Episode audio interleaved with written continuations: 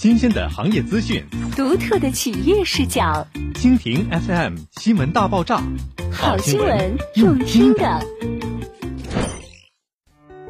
四三零沈阳集中土拍，绘制首次亮相十里圈地标。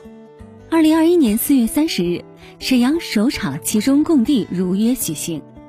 这场没有硝烟的战争一开始便暗潮涌动，近四十家报名房企可谓是狼多肉少，竞争激烈。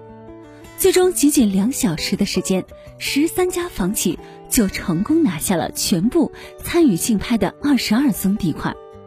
于沈阳楼市发展而言，一个崭新的格局正在逐步形成。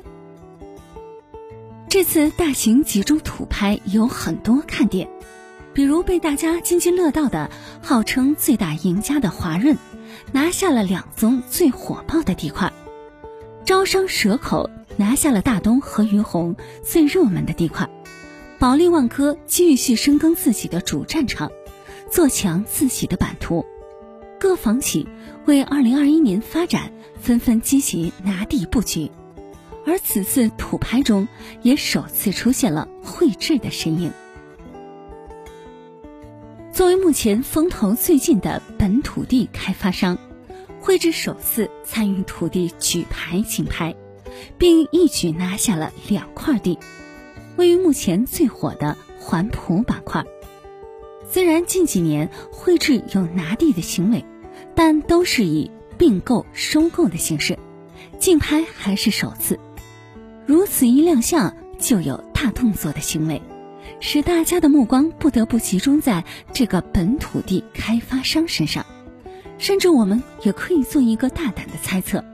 二零二一年绘制必将抢占沈阳楼市 C 位出道。